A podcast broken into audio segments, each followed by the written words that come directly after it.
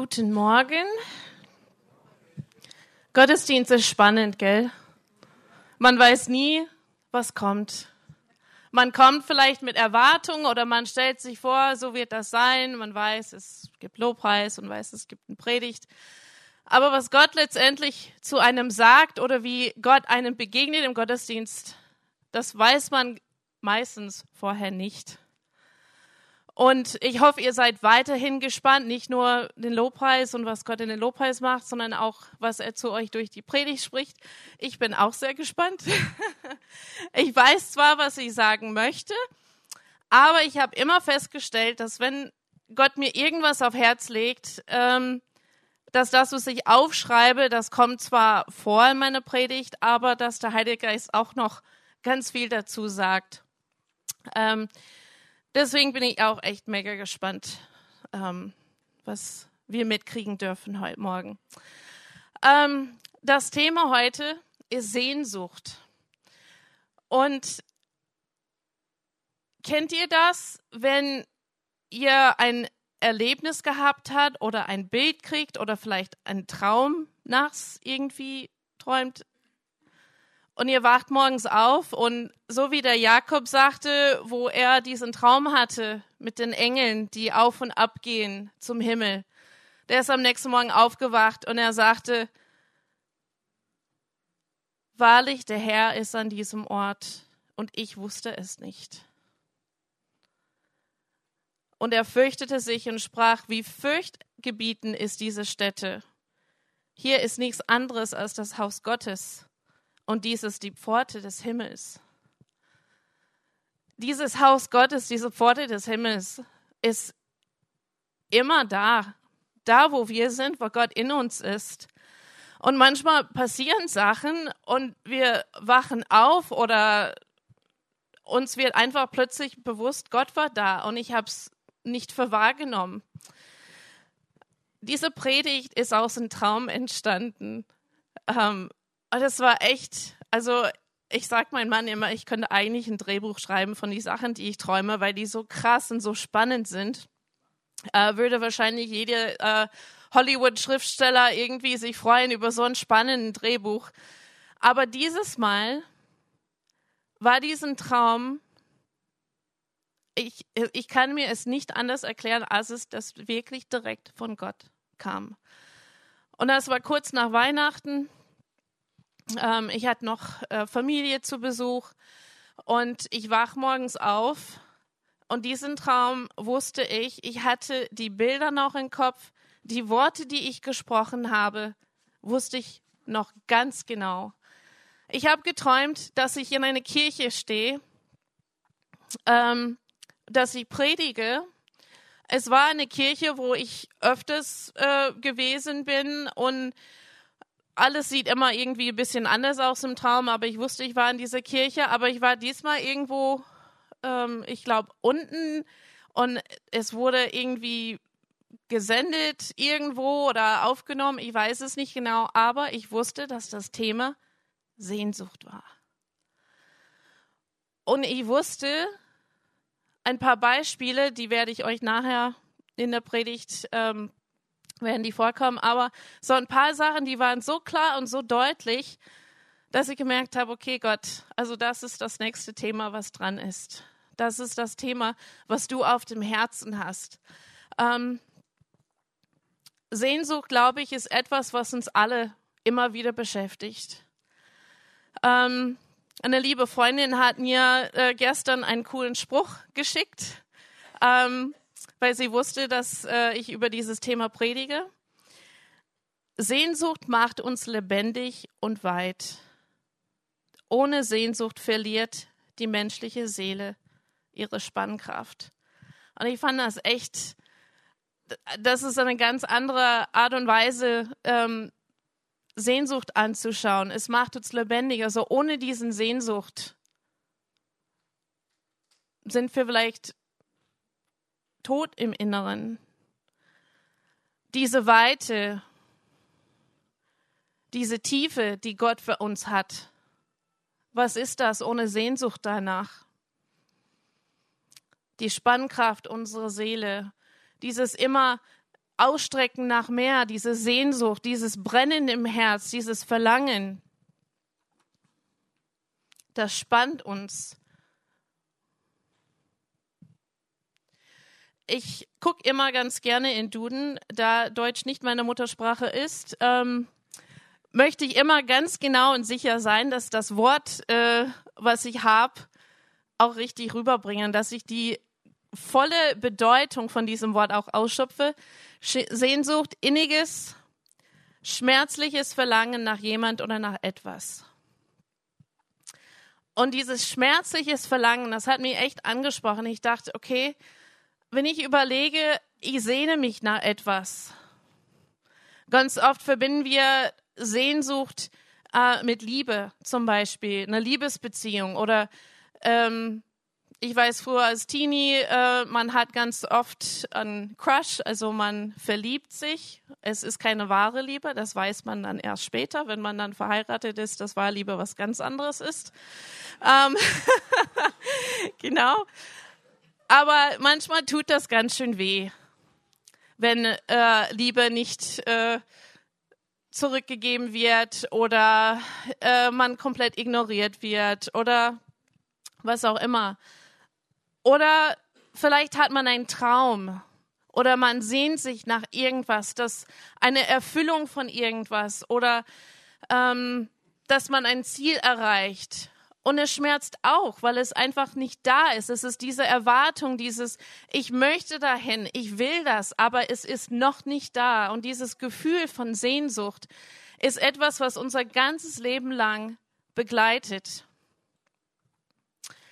Und das richtig krasse ist, nachdem ich diesen Traum gehabt habe, ich glaube, das war irgendwie die Woche drauf, gucke ich durch Instagram und ich habe einen Bibelvers gefunden und einen Spruch dazu, der haargenau hier reingepasst hat.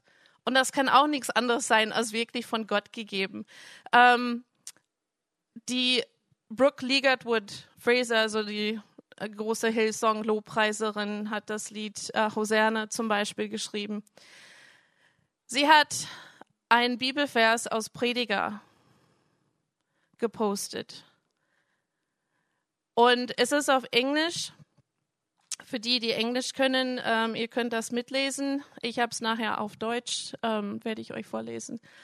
Aber dieses Vers ähm, ist von The Amplified Bible, also es ist eine Bibel, die ein bisschen, ähm, wie soll ich das sagen, ein bisschen mehr Alltagssprache ist, aber auch ähm, ausgeschmückt. Also wird viel mehr erklärt und viel mehr geschrieben äh, dazu. Um, auf Englisch heißt es, He has made everything beautiful and appropriate in its time. He has also planted eternity a sense of divine purpose in the human heart, a mysterious longing which nothing under the sun can satisfy except God. Yet man cannot find out, comprehend, or grasp what God has done, his overall plan from the beginning to the end. Also nochmal auf Deutsch. Er hat alles wunderschön und passend zu seiner Zeit gemacht. Er hat auch die Ewigkeit, einen Sinn für göttliche Bestimmung in das menschliche Herz gepflanzt. Ein mysteriöses Verlangen, das nichts unter der Sonne stillen kann, außer Gott. Dennoch kann der Mensch nicht herausfinden, verstehen oder begreifen, was Gott getan hat, seinen gesamten Plan von Anfang bis zum Ende. Wenn man jetzt in ein paar andere ähm, äh, Bibeln schaut, andere ähm, Übersetzungen. Zum Beispiel Luther hat geschrieben, er hat nicht alles schön, er hat alles schön gemacht zu seiner Zeit. Auch hat er die Ewigkeit in ihr Herz gelegt, nur dass der Mensch nicht ergründen kann, das Werk, das Gott tut, weder Anfang noch Ende. Also das ist ziemlich knapp gehalten, ziemlich klar und so ist das einfach, so Luther halt. ähm, was auch spannend ist, ist die Volksbibel. Also das finde ich immer wieder spannend. Ich werde nachher auch äh, einen Teil aus dem Alten Testament, aus der Volksbibel vorlesen.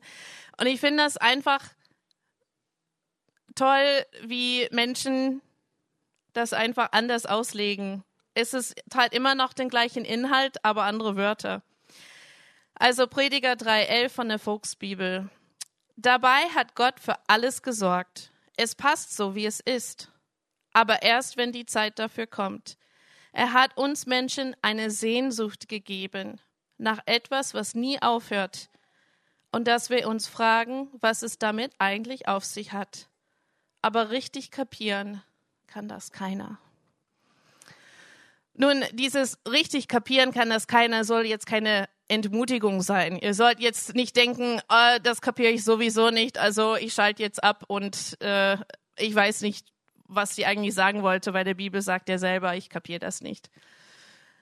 Ich glaube, was das heißt, ist, dass diese ganze Plan, diese ganze Größe und diese Fülle, was Gott für uns hat, von Anfang, bevor er die Erde geschaffen hat, bis zum Ende, es gibt eigentlich keine Ende, weil äh, wir wissen ja, es geht in Ewigkeit weiter und weiter und weiter und weiter und weiter. Aber diese Größe ist für uns Menschen schwer zu begreifen. Wir können es eigentlich nicht fassen, weil es so groß ist und überwältigend ist. Und das ist das, was Prediger uns sagen will, dass Gott uns in Sehnsucht in unserem Herz hineingelegt.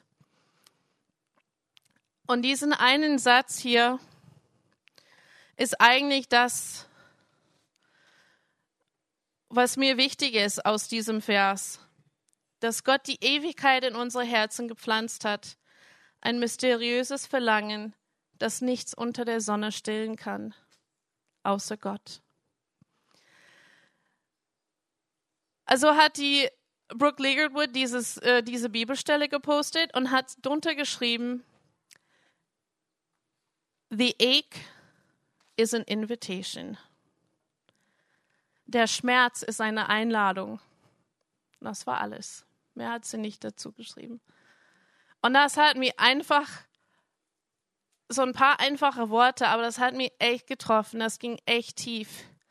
Diesen Schmerz, die, die, die wir haben, oder dieses Gefühl, dieses Verlangen, die wir haben, ist eine Einladung. Wozu? Eine Einladung, Gott zu begegnen. Jetzt in meinem Traum habe ich über Sehnsucht gepredigt und ich habe so einen Keksausstecher gehabt. Und ich habe davon gesprochen, dass Gott diesen Keksstecher, so, nicht diesen, aber, also sowas wie ein Keksstecher, erschafft uns und macht zack und nimmt ein Stück raus. Oder er haucht, er haucht sein Leben in uns ein, aber dieses, dieses Stück, was uns fehlt, was eigentlich in der Sündenfall verloren gegangen ist, die fehlt. Und es schmerzt. Und wir suchen nach irgendwas, was passt. Aber wie ihr seht, nicht alles passt. Da passt was Rundes nicht rein, da passt was Eckiges nicht rein, ein Herz passt nicht da rein. Es passt nur das, was genau diesen Form hat. Und genau das, was uns fehlt von Anfang an, ist Gott. Und nur Gott kann diese Sehnsucht füllen. Nun haben wir eine Möglichkeit. Wir stehen vor dieser Entscheidung. Und natürlich, diese Entscheidung ist ausschlaggebend, wenn wir überlegen, ob wir Jesus in unser Herz aufnehmen wollen, wenn wir uns bekehren. Das ist der allergrößte Entscheidung. Aber danach, es kommen immer wieder Entscheidungen. Diese Einladung, die ist nicht nur einmal ausgesprochen, sondern es ist eine immerkehrende Einladung zu uns, dass wir Gott diese Sehnsucht ausfüllen lassen. Wir haben die Entscheidung, was machen wir mit dieser Einladung? Wir haben zwei Möglichkeiten. A, das goldene Kalb oder B, die Frau mit der Alabasterflasche. Wenn ihr die Geschichten kennt, vielleicht ahnt ihr schon so ein bisschen, äh, in welche Richtung das geht. Lass uns erstmal eine goldene Kalb anschauen. Äh, das ist auch eine mega spannende Geschichte und auf diese Idee bin ich auch nicht selber gekommen. Da hat der Heilige Geist auch ähm, seinen Input gegeben. Äh, letzte Woche im Gottesdienst während Dopai saß ich hier und es hat mich einfach, Gott hat, ist mir echt begegnet und der hat mir diesen Gleichnis einfach geschenkt und war ich auch wieder total baff. Also es lohnt sich, im Gottesdienst zu kommen. Man weiß nie, was man kriegt.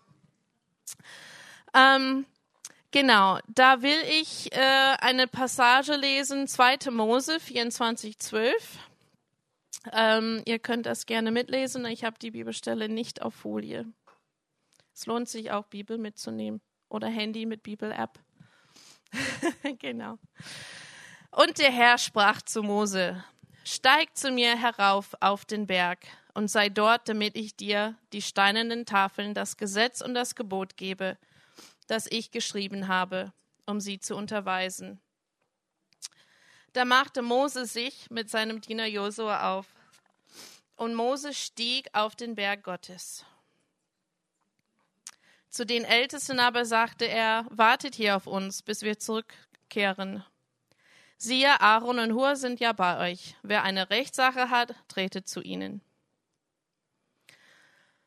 Als nun Mose auf den Berg stieg, bedeckte die Wolke den Berg, und die Herrlichkeit des Herrn ließ sich auf den Berg Sinai wieder, und die Wolke bedeckte ihn sechs Tage.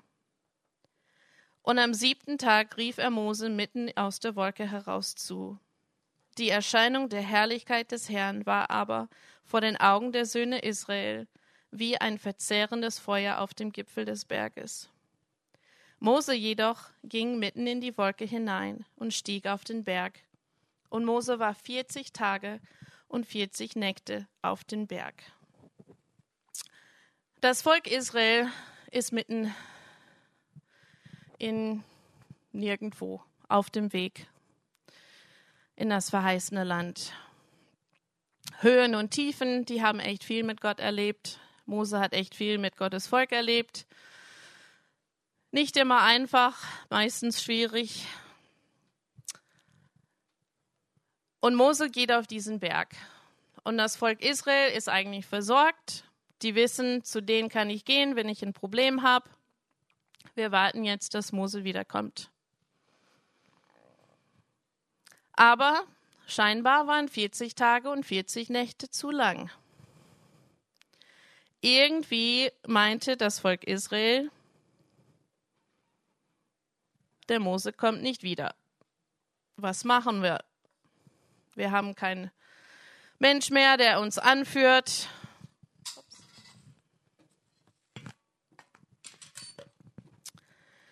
Die haben überlegt, was machen wir? Und das Volk Israel, es wundert mich immer wieder. Und dennoch muss ich sagen, ich sehe Verhalten bei mir, die auch das Volk Israel ähnlich ist. Ich weiß nicht, ob das euch auch so geht. Aber die sind ungeduldig, die sind bockig, die sind stur, die wollen essen, die sind nicht zufrieden mit das, was die haben, die wollen eigentlich zurück, wo die dachten, es geht denen besser, aber Gott hat ihnen die Freiheit berufen, aber die Freiheit ist so beängstigend, da sind ja Feinde. Also einfach schwieriges Leben. Nun, die haben gesehen aber auch, wie Gott das Meer geteilt hat die haben gesehen, wie Wasser aus dem Stein gekommen ist. Die haben gesehen, dass Essen vom Himmel gefallen ist. Die haben erlebt, dass Gott ein Versorger ist in jeder Lebenslage. Die haben erlebt, dass Gott Leben rettet. Die haben all das erlebt. Die haben gesehen, wie der Gegenwart Gottes auf diesen Berg gekommen ist. Die haben gesehen, dass es da Feuer und Donner und Blitz und diese Wolke der Herrlichkeit also das finde ich schon echt beeindruckend. Das hätte ich auch echt gerne gesehen. Aber nach 40 Tagen scheinbar schwächte diese ganze Wow und voll toll und guck mal, das ist unser Gott und Gott hat all diese Sachen für uns gemacht. Scheinbar haben die das auf einmal vergessen. Dann gehen wir zu 2. Buch Mose, Kapitel 32. Und da lese ich ein Stück hier aus der Volksbibel. Die Leute aus Israel warteten die ganze Zeit darauf, wenn Mose endlich von Berg runterkommen würde. Als er nach Tagen immer noch nicht wieder am Start war, ging eine kleine Demo bei einem Stellvertreter Aaron ab. Los, Aaron, jetzt organisier du uns doch bitte einen neuen Gott. Wir brauchen doch jemand, der auf uns aufpasst und uns sagt, wo es längst geht. Dieser Mose, der uns aus Ägypten rausgeführt hat, kommt ganz bestimmt nicht zurück. Keine Ahnung, wo der jetzt geblieben ist. Okay, sagt er, dann sammelt von den Frauen, Söhnen und Töchtern das ganze Gold ein, was wir so rumliegen haben, und bringt das mal her. Die Leute rissen förmlich ihre Eheringe, Piercings und Ohrringe von ihren Körpern runter und schmissen die Ahren vor der Füße. Er tat den ganzen Schmuck in einen Ofen und schmolz das Zeug zusammen. Das heiße flüssige Material wurde dann in eine Form gegossen und rauskam eine Kuh aus purem Gold. Die Leute waren begeistert. Hurra, da ist unser Gott. Er hat uns aus Ägypten rausgeholt und bis hierher geführt. Äh, Entschuldigung? Habe ich da irgendwie was verpasst? Keine Ahnung, wo der jetzt geblieben ist. Die hätten auch genau sagen können, keine Ahnung, wo unser Gott geblieben ist. Für die war Gott nicht so begreiflich, nicht so präsent, wie es für uns ist. Wir haben ja den Heiligen Geist. Jesus ist am Kreuz gegangen und ist gestorben für uns. Wir haben dadurch Zutritt zu Gott auf eine Art und Weise, was das Volk Israel nicht hatte. Und manchmal fragen wir uns, keine Ahnung, wo ist er jetzt geblieben? Wo ist Gott geblieben? Und ich muss sagen, dass wir manchmal schuldig sind, dass ich manchmal schuldig bin, dass ich mir einen goldenen Kalb erschaffe und sage, das ist es jetzt. Das ist das, was mich hier rauszieht. Das ist das, was diese Lehre füllt. Und wir wissen, wie die Geschichte ausgeht. Mose kommt doch zurück. Und Gott ist so zornig über sein Volk, so eifersüchtig. Dieses Volk, die er so liebt, hat so einen Mist gebaut. Und er will das ganze Volk eigentlich auslöschen. Mal wieder. Und Mose hadert mit Gott und sagt, nein, es ist doch dein verheißener Volk. Du hast doch Verheißungen über dieses Volk ausgesprochen, mach es nicht kaputt. Und Mose überredet Gott, dass er nicht alle vernichtet, weil Gott einfach so einen Zorn hat und so enttäuscht ist, dass dieses Volk sowas machen würde, nach all dem, was er für dieses Volk gemacht hat. Und Mose hat dann veranlasst, dass dieses Kalb fein gemahlen wird. Er hat es in, in das Wasser gestreut und die Leute müssen das trinken. Es sind einige Leute gestorben, die Leviten ähm, waren treu und äh, sind zu Mose äh, gestanden und ähm, es gab einige Leute, die dann in der Zeit umgekommen sind. Also es waren auf jeden Fall Konsequenzen da. Gott hat das nicht einfach so vorübergehen lassen. Aber diese Geschichte hat mich echt wachgerüttelt. Und ich musste mich echt fragen, was habe ich in meinem Leben, was ein goldenes Kalb darstellt? Ist das vielleicht oder womit fühle ich mich, wenn ich das Gefühl habe, Gott ist nicht da? Wo ist er? Wo ist er abgeblieben? Ich höre gerade nichts. Ich empfange nichts. Meine Situation ändert sich nicht. Habe ich vergessen all das, was Gott gemacht hat? Und es hat mir einfach so klar und deutlich gezeigt, wie wichtig das ist, immer wieder die Verheißungen Gottes über mein Leben zu lesen, auszusprechen, immer wieder bewusst zu sein, dass Gott mich nicht verlassen hat. Gott ist nicht irgendwo abgeblieben. Der ist noch genau da wie vorher auch. und dass ich mich nicht schuldig mache und mir ein goldenes Kalb erfinde, der den Platz von Gott in meinem Leben einnimmt. Und wie vorher gesagt, ich stelle so oft fest, dass ich manchmal auch so reagiere wie das Volk Israel, obwohl ich weiß ganz genau, das hat Gott in meinem Leben getan, das hat Gott über mein Leben ausgesprochen. Und das war für mich so eine Wach, so eine, ja, so eine Wachrüttlung. Ähm, hey, guck, hast du da was? Tu dieses goldene Kalb weg aus deinem Leben. Aber Gott sei Dank haben wir noch eine andere Möglichkeit. Und das ist die Geschichte, die Frau mit der Alabasterflasche. Diese Geschichte hat mich immer beeindruckt, immer bewegt, weil ich bin nicht jemand, der gerne unangenehme Aufmerksamkeit auf mich zieht. Ich bin nicht eine, wahrscheinlich, der sie irgendwo mitten in der Stadt stellen würde ähm, und auf eine Orangenkiste steht und anfängt zu predigen. Ähm, hier ist es sicher. Ihr kennt mich ja fast alle. Ähm, ich weiß, es wird keine äh, Tomaten oder Eier nach mir werfen. Ähm, es kann sein, dass höchstens einer oder andere den Augenbrauen hochzieht, aber das ist okay, damit kann ich umgehen. Aber ich bin nicht so jemand, der sich gerne einfach quasi auf den Pranger stellt. Ich glaube, das sind wahrscheinlich die meisten von uns nicht.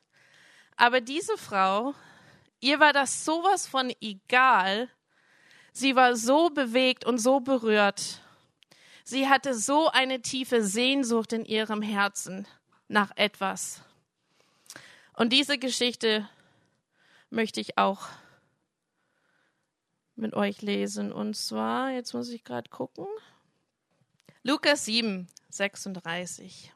Es bat ihn aber einer der Pharisäer, dass er mit ihm essen möge.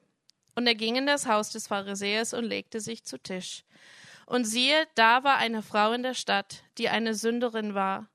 Und als sie erfahren hatte, dass er in dem Haus des Pharisäers zu Tisch lag, brachte sie eine Alabasterflasche mit Salböl, trat von hinten an seine Füße heran, weinte und fing an, seine Füße mit Tränen zu benetzen und trocknete sie mit den Haaren ihres Hauptes. Dann küsste sie seine Füße und salbte sie mit dem Salböl. Als aber der Pharisäer, der ihn eingeladen hatte, das sah, sprach er bei sich selbst und sagte, wenn dieser eine Prophet wäre, so würde er erkennen, wer und was für eine Frau dies ist, die ihn anrührt. Denn sie ist eine Sünderin. Und Jesus antwortete und sprach zu ihm, Simon, ich habe dir etwas zu sagen. Er aber sagt, Lehrer, sprich. Ein Gläubiger hatte zwei Schuldner. Der eine schuldete 500 Denare, der andere aber 50. Da sie aber nicht zahlen konnten, schenkte er es beiden. Wer nun von ihnen wird er am meisten lieben? Oder wird ihn am meisten lieben? Simon aber antwortete und sprach, ich nehme an, der, dem er das meiste geschenkt hat. Er aber sprach zu ihm, du hast recht geurteilt. Und sich zu der Frau wendend, sprach er zu Simon, siehst du diese Frau? Ich bin in dein Haus gekommen, du hast mir kein Wasser für meine Füße gegeben, sie aber hat meine Füße mit Tränen benetzt und mit ihren Haaren getrocknet. Du hast mir keinen Kuss gegeben, sie aber hat, seitdem ich hereingekommen bin, nicht abgelassen, meine Füße zu küssen.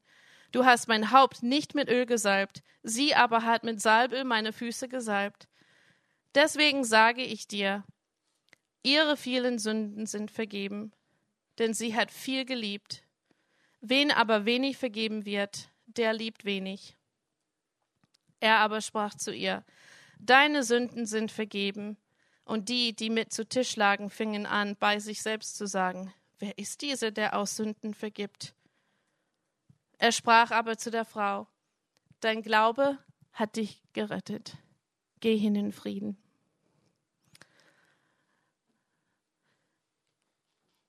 Mir fällt nichts anderes ein bei dieser Frau als absolute Hingabe. sie war so bewegt von Jesus, scheinbar vorher, die war bekannt in der Stadt als eine Sünderin. Jeder wusste, wer diese Frau ist und was sie machte. Und jeder hat über sie verurteilt. Jeder hat sie entsprechend behandelt. Und ich kann mir vorstellen, dass diese Frau einfach innen drin echt ein tiefes, tiefes Sehnsucht hatte, aber auch Schmerzen ohne Ende, seelische Schmerzen. Sie wusste, das, was sie macht, ist nicht richtig. Aber wie komme ich hier raus? Ich bin quasi gebrandmarkt fürs Leben. Aber sie hat scheinbar irgendwo Jesus gehört, von ihm gehört, vielleicht ihn selber auch irgendwo predigen hören. Und sie war so beeindruckt von diesem Mann und wusste, das ist der einzige Weg. Das ist der einzige, der was sagt, der diese Sehnsucht in meinem Herzen füllt. Und sie hatte eine Möglichkeit wahrscheinlich. Sie wusste, Jesus ist in der Stadt. Und er wird bei dem und den sein. Ich kann mir vorstellen, dass es so wie bei der Paparazzi, wenn ein Star irgendwo ist, da, da gehen alle hin, da weiß jeder Mensch, da ist diese Person. Und bei Jesus war das bestimmt nicht anders. Jeder wusste, der ist da. Und sie hat eine Möglichkeit. Und sie nimmt das Kostbarste, was sie hat. Diese Alabasterflasche hat echt viel Geld gekostet. Und sie hatte wahrscheinlich nicht so viel. Und sie hat diese eine Chance ergriffen und ist dahin gegangen und sie hat ihr Herz für Jesus ausgeschüttet. Und das beeindruckt mich zutiefst. Die eine Möglichkeit, die sie hatte, nutzt sie. Und es ist ihr egal, wer da steht. Es ist ihr egal, wer sie zusieht. Sie hat nur Jesus im Blick. Nur Jesus und ihre ganze Schuld. Und sie geht dahin und macht diese Flasche kaputt und salbt ihn, wäscht ihn die Füße, weint hemmungslos. Sie wird geheilt, sie wird vergeben, die wird freigesetzt. Ich kann mir nur wünschen, dass diese Frau rausgegangen ist, mit ihr Kopf erhoben, mit dem Bewusstsein, diese Sehnsucht ist jetzt gestillt. Und dass Menschen sie anders betrachtet haben. Jesus hat ihr gesagt, dein Glaube hat dich gerettet, geh hin in Frieden. Wir haben die Möglichkeit, unsere Sehnsucht auch so von Jesus erfüllen zu lassen, begegnen zu lassen, Sie ließ sich von nichts abhalten. Und wenn wir nur Jesus im Blick haben, wenn wir überlegen, puh, ich habe diese Sehnsucht, ich habe diese Schmerz, ich habe dieses Verlangen im Herzen, es soll sich was bei mir ändern, ich soll was an meine Umstände ändern. Ich möchte vorwärts. Jesus im Blick haben ist der Schlüssel. Jesus im Blick haben. Nicht, ich weiß nicht, wo Gott ist. Ich, ich ich brauche irgendwas Handfestes, was Gold ist und glänzt, was wertvoll ist. Das wird uns nie, niemals befriedigen. Wir werden immer nach was anderes suchen. Das erinnert mich an dem Lied von The Rolling Stones, I can't get no satisfaction. Ich kriege keine Erfüllung. Ich habe es versucht, ich habe es versucht, ich habe es versucht. Und das wird eine immer wiederkehrende Sache, wenn wir nicht unsere Sehnsucht von Gott erfüllen lassen. Und das ist, Leute, das ist nicht einfach etwas, was die Nichtbekehrten hören müssen. Das müssen wir uns immer wieder dran erinnern, weil diese Entscheidung treffen wir jeden Tag. Diese Sehnsucht in meinem Herzen, dieses Vorwärtsgehen, dieses Was will ich mit Gott erleben? Wie lasse ich zu, dass er mich begegnet in meine Schwierigkeiten? Das ist eine Entscheidung, was uns jeden Tag bevorsteht. Und wir haben immer die zwei Möglichkeiten. Das goldene Kalb oder wie die Frau.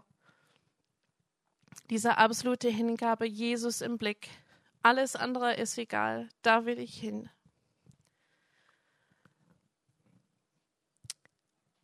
Heute ist Palmensonntag, hat die Kerstin schon gesagt.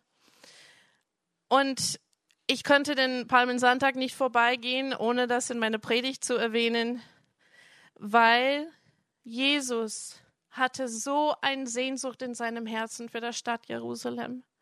Er hat so eine Sehnsucht in seinem Herzen für uns. In Lukas 19, Vers 41 steht, und als er sich näherte und die Stadt sah, weinte er über sie und sprach, wenn du, wenn auch du an diesem Tag erkannt hättest, was zum Frieden dient, jetzt aber ist es vor deinen Augen verborgen.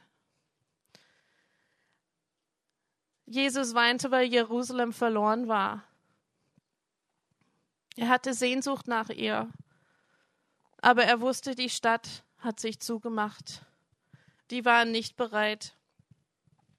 In Matthäus 23 sagte er sogar an einer anderen Stelle, wie oft habe ich deine Kinder versammeln wollen, wie ein Henne ihre Küken versammelt unter ihre Flügel, und ihr habt nicht gewollt.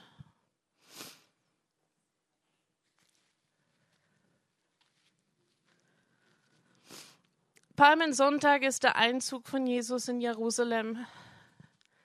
Und die Leute, die ihn begrüßt haben und ihn gefeiert haben,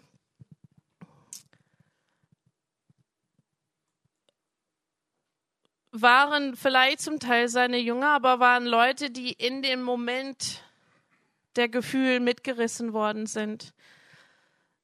Ich bin mir sicher, dass einige dabei waren, die das wirklich ernst gemeint haben, aber es waren vielleicht einige dabei, die sind, oh cool, eine Party, wir machen mit und oh, Jesus ist ein cooler Typ, aber so vielleicht richtig berührt hat es den nicht, weil diese Menge hat es nicht gegeben am Kreuz.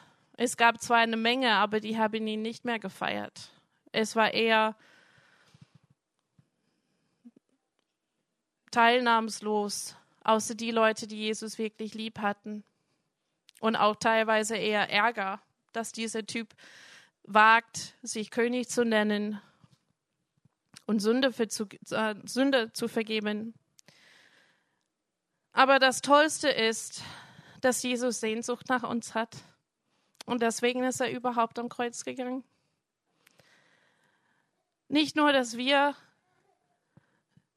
diese Sehnsucht in uns, der nur eine Sache füllen kann, der haargenau reinpasst, sondern dass Jesus Sehnsucht nach mich hat. Er hat Sehnsucht nach dich. Er will dich begegnen. Er will dich ermutigen. Er will dich begegnen wie diese Frau. Deine Glaube hat dich gerettet. Geh hin in Frieden. Und das ist das, was mich einfach so mega begeistert, dass Jesus Sehnsucht nach mich hat. Gott hat die Ewigkeit in deinem Herzen gepflanzt, ein mysteriöses Verlangen, das nichts unter der Sonne stillen kann, außer Gott. Das ist echt mein Wunsch für uns heute Morgen, dass wir einfach einen neuen Blick gekriegt haben für diese Sehnsucht, was jeder von uns im Herzen spürt. Und dass Gott uns begegnen möchte. Er möchte uns einfach begegnen und diese Sehnsucht stillen und erfüllen. Ich habe Micha gebeten, das Lied Der Ort ähm, zu spielen.